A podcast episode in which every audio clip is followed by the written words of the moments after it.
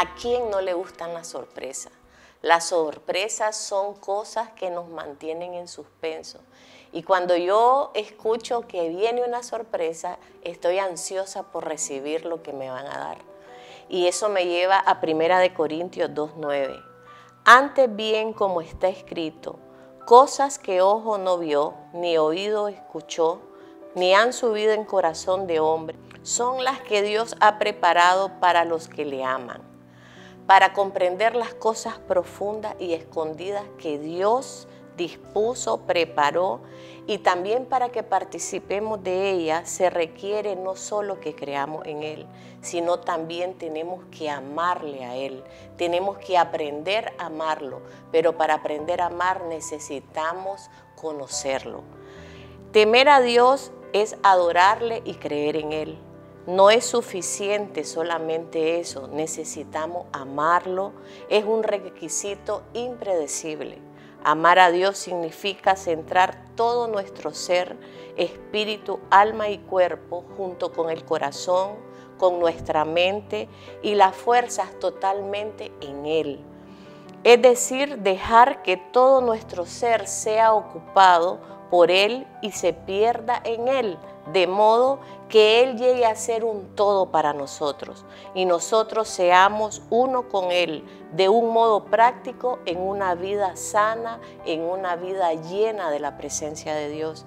Así tenemos la comunión más cercana y más íntima con Dios y podemos tocar el corazón de nuestro Padre, comprender todos los secretos que Él tiene preparado para nosotros. Dios tiene preparado muchos secretos, tiene preparada muchas sorpresas y son para cada uno porque no es que lo mío le corresponde a otra persona. Él tiene preparadas sorpresas para cada uno, pero necesitamos amarle y para amarlo necesitamos conocerle.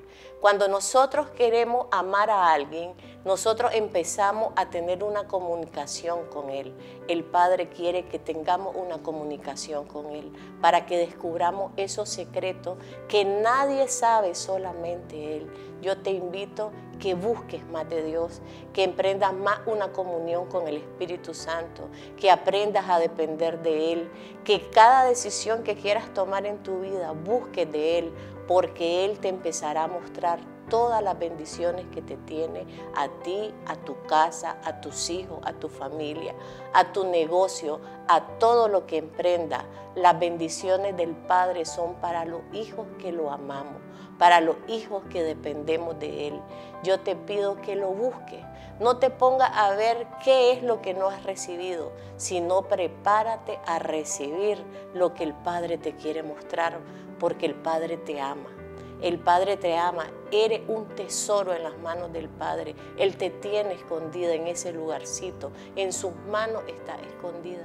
Yo te invito que busques, busca, busca todos los días, cada instante.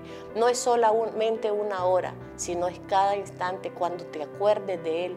Búscalo al Padre porque te ama, no lo olvides. El Padre te ama y te está esperando. Que Dios te bendiga.